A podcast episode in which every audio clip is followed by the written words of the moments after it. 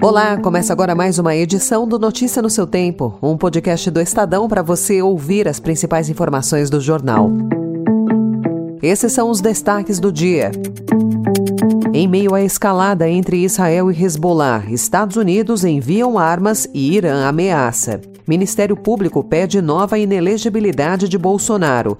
E Bob Dylan analisa canções históricas em novo livro. Hoje é segunda-feira, 16 de outubro de 2023.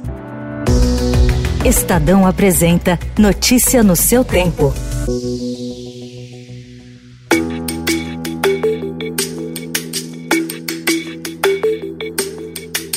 A tensão regional em torno da guerra entre Israel e o Hamas cresceu ontem, com o dia mais violento em outra frente, onde os israelenses enfrentam a facção libanesa Hezbollah. Após o grupo libanês matar um cidadão israelense, mísseis e caças foram usados contra o sul do Líbano. Os Estados Unidos dobraram seu poder de fogo no Oriente Médio, com o envio de um segundo porta-aviões à região e remessa de mais armas a Israel. A ideia é impedir o Irã, que é apoiador do Hamas e do Hezbollah, de entrar diretamente no conflito. Teherã ameaçou fazê-lo caso Israel invada Gaza, onde as autoridades palestinas registraram 2.450 mortos. No lado israelense, há mais de 1.300 mortos, a maioria civis executados pelo Hamas no dia 7. Com isso, já se trata da mais letal das cinco guerras em Gaza para ambos os lados.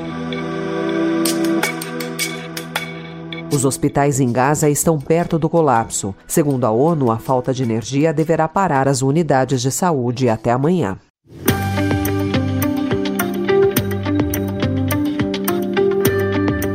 Na política nacional, a Procuradoria-Geral Eleitoral encaminhou ontem parecer ao Tribunal Superior Eleitoral favorável à inelegibilidade do ex-presidente Jair Bolsonaro por promover sua candidatura à reeleição durante a celebração oficial do bicentenário da independência no ano passado. Desde junho, Bolsonaro está inelegível até 2030 por decisão do TSE por abuso de poder político e uso indevido dos meios de comunicação em razão da reunião em que ele atacou as urnas eletrônicas eletrônicas diante de diplomatas estrangeiros. Nos processos sobre o 7 de setembro, Bolsonaro e o general Walter Braga Neto, candidato a vice na chapa, são acusados de abuso de poder político e econômico por usarem cerimônia oficial para fazer campanha eleitoral.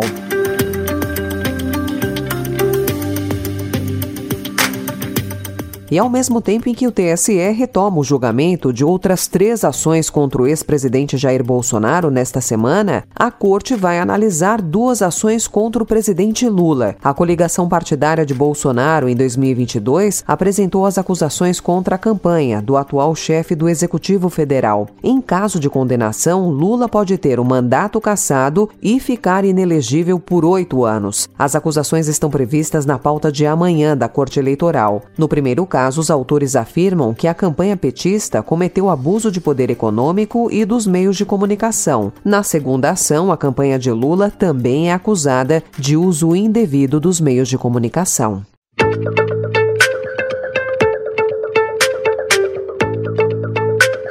Chegando em economia, num ano em que as agências de classificação de risco melhoraram a percepção sobre a economia brasileira, o país ainda tem desafios para recuperar o grau de investimento perdido em 2015. Para retomar o selo de bom pagador, é preciso resolver a questão fiscal, reduzir o endividamento e acelerar o crescimento econômico. Estudo realizado pelo Banco Santander concluiu que na área fiscal a dívida brasileira é 20 pontos maior na comparação com os países que têm em grau de investimento. Em 2008, quando a economia brasileira alcançou o grau de investimento, a dívida equivalia a 62,8% do PIB. Em 2023, deve encerrar em 76,5% do PIB, de acordo com a projeção do banco. Hoje, o Brasil é considerado um país de elevado endividamento para uma economia emergente. Desde 2014, com exceção do ano passado, o país colheu déficits nas contas públicas, o que elevou elevou a dívida. A trajetória poderia ser pior, mas em 2022, com a subida dos preços das commodities no mercado internacional, a arrecadação do país melhorou e contribuiu para uma redução da dívida.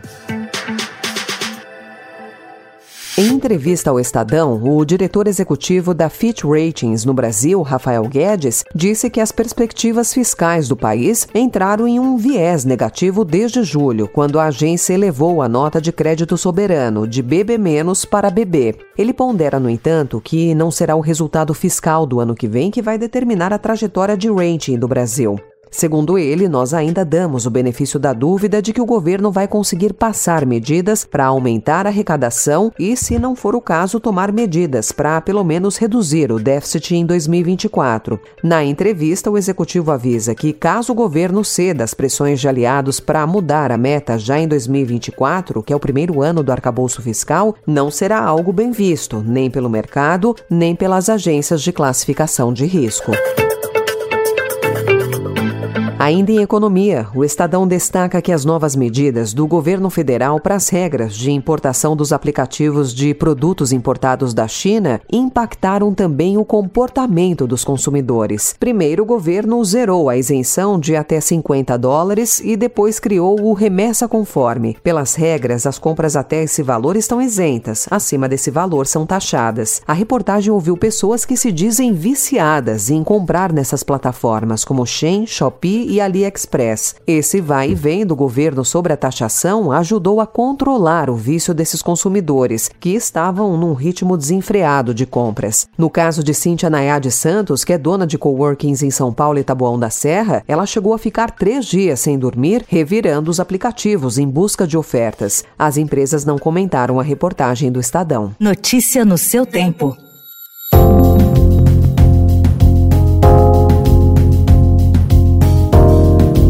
Destaque desta segunda-feira também para a intenção do Ministério da Educação de autorizar que graduações em Direito, Enfermagem, Odontologia e Psicologia possam ser cursadas à distância e que tem colocado em lados opostos os conselhos representativos das classes, que são contrários à medida, e as entidades das instituições de ensino particulares, que são favoráveis à mudança. Uma consulta pública será aberta pelo MEC para debater o tema.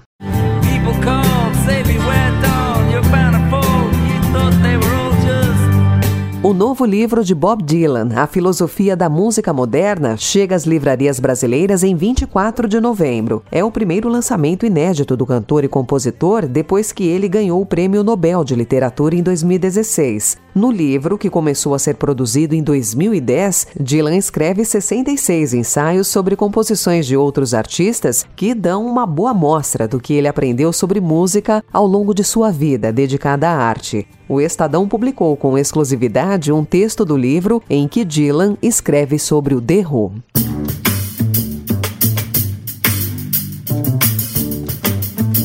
Essa foi mais uma edição do Notícia no seu tempo, com a apresentação em roteiro de Alessandra Romano, produção e finalização de Mônica Herculano. O editor de núcleo de áudio é Manuel Bonfim. Obrigada pela sua escuta até aqui e uma excelente semana.